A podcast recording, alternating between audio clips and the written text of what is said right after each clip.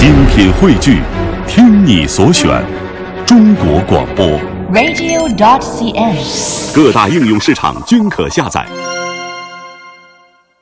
好的，节目开始，先来关注一下我们今天的这个车市风向标有哪些最新的动态啊？嗯，原来我们呃大为阳光都在说这个自动驾驶，我就说，如果要实现了自动驾驶，我们上了车忙点什么？嗯，听节目呗，对，听什么节目？当然是主持人下呗。都市天下哈，嗯，玩手机。玩手机哈，啊，这是一各各种各种无聊，只是因为你手没地儿搁了嘛，脚也没地儿搁了嘛，嗯，就感觉就坐在就就相相当于你是坐在火车上，对，手脑并用啊，哎，然后你就只能看看碟啊，嗯。看看啊下载的片子啊，听听节目啊，看看我们俩的写真呐、啊，哎呀，看你的，甭看我的啊，呃。这看完我的估计就就就直接下车了。呃，呃，其实这个很多汽车呢，就昨天还是前天，我看朋友圈，我有一个汽车汽车圈里的朋友，他发了一个是沃尔沃的一个自动驾驶的，他真的是把嗯。两个手是放在窗外，然后因为视频很短，只有十三嗯秒啊，我也不知道他跑的有多快，跑的有多远，但是这也是实现了一种无人驾驶。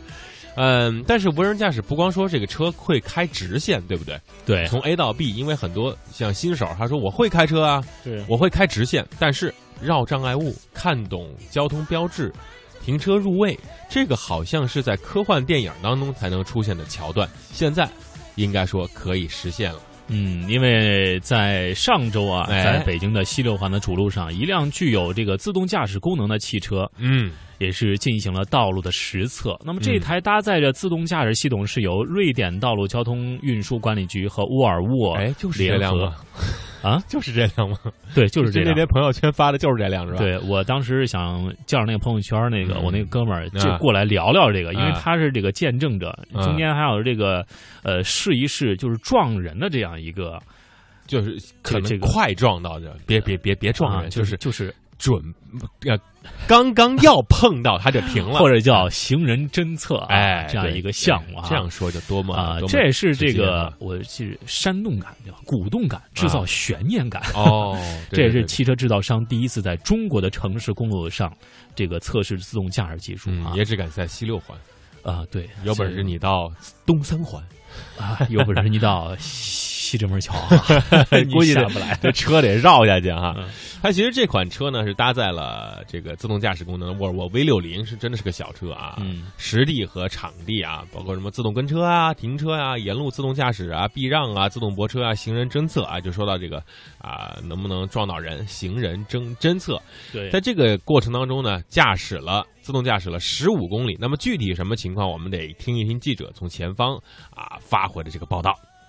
记者坐进了这辆自动驾驶汽车，在小路行驶了十多分钟之后，车辆进入大路。下午五点半，虽然是北京的六环，过往的车辆还是不少，其中包括了各种体型的货车、大客车和中小车辆。进入主路，艾瑞克按下了方向盘上的切换按钮，车进入了自动驾驶状态。Yes, yes, yes, yes, yes. Press these two buttons. So now the car. 我按了这个按钮，现在车可以自动加速、自动转向。我大撒把，如果愿意的话，我现在可以看看书。I can sit and read a book if I want. 坐在驾驶席上的艾瑞克拿出瓶矿泉水，拧开瓶盖喝了一大口，放下瓶子，开始和记者聊天。这在平常开车是无法想象的。车窗外有不少车呼啸而过，不知道他们看到这个老外开到时速七十公里左右还不握方向盘是什么感受。但是测试还是遇到了一个小插曲，一辆在左侧行驶的大巴车突然打灯向右并道，艾瑞克下意识地握了一下方向盘，然后又松开了方向盘。他也向记者感叹，这两天他体验了北京的各处路况，确实有一些在瑞典遇不到的情况。一个重要的区别就是在瑞典，从来不会出现有人在应急停车道上突然高速超车，从右边超过来。但在中国这几天遇到了很多类似的情况，我们需要确保这个车能处理这种情况。我们这个车现在还没有就此做任何改变，和在瑞典测试时是一模一样的。但如果真的要把这个车交付给中国的客户使用，要量产的话，我们还有很多很多工作要做的，要确保万无一失。而在实际城市驾驶过程中，避让行人是非常重要的。汽车现在可以做到识别行人吗？离开实测公路之后，工作人员带记者进入场地测试，指着一辆汽车和远处的一个假人说：“你可以开车撞过去，看看会发生什么。”您不用踩刹车，嗯，待会儿您不用踩刹车，嗯，就是直接让它撞过去，开过去。啊，那到时候万一什么着急，提示我一下好吗？啊，好的，好的，好的，没问题。好看一下车速，好，再加一点，加一点。好，可以了，保持这个速度。好，看向它。啊，好，怎么样？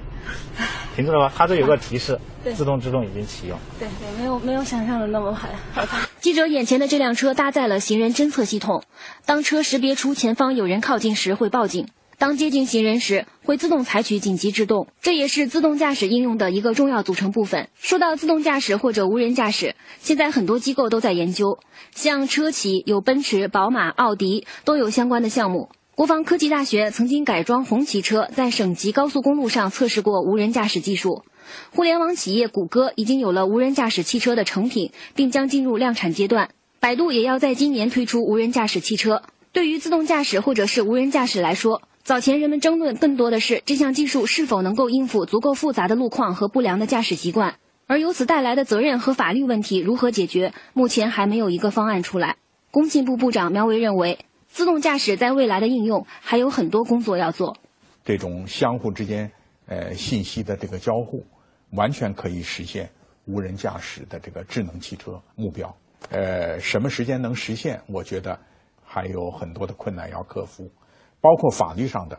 将来这个车不是我开的，是我做的，这个车也是我呃所有的。一旦撞了人以后，你追究谁的责任？啊，是追究那个。企生产这台车的这个企业的这个责任，还是呃业主的这个责任？呃，我在法律上还要研究这个问题。呃，这是一个方向。呃，我对这个前景呢还是看好的。瑞典沃尔沃开发的自动驾驶技术在二零一七年会进入实路应用阶段。瑞典政府定的目标是在二零二零年通过自动驾驶和智能交通实现交通事故零伤亡的目标。目前，瑞典政府也在对城市的道路和基础设施进行改造，让道路更适应逻辑，以方便自动驾驶汽车在行驶中做出判断。瑞典道路交通管理局官员安德斯里接受记者采访时表示，相关交通法规的修改和保险措施已经启动了研究。如果要在更大范围推行无人驾驶汽车的话，我们就得着手修改有关的交通法规了。可能修改的核心方面就是，现在的法规是要求司机必须控制汽车，那么如何定义“控制”这个词，就将是一个核心的问题。然后还有比较复杂的两个问题，一个是车损的赔偿问题。这个问题通常都是由保险制度来解决的，他们可以非常容易的解决。而如果自动驾驶违反了法律，这就带来了另一个问题。我们现在正在就此进行研究，但我个人认为自动驾驶对社会来说十分重要，社会也将会想办法让自动驾驶成为现实。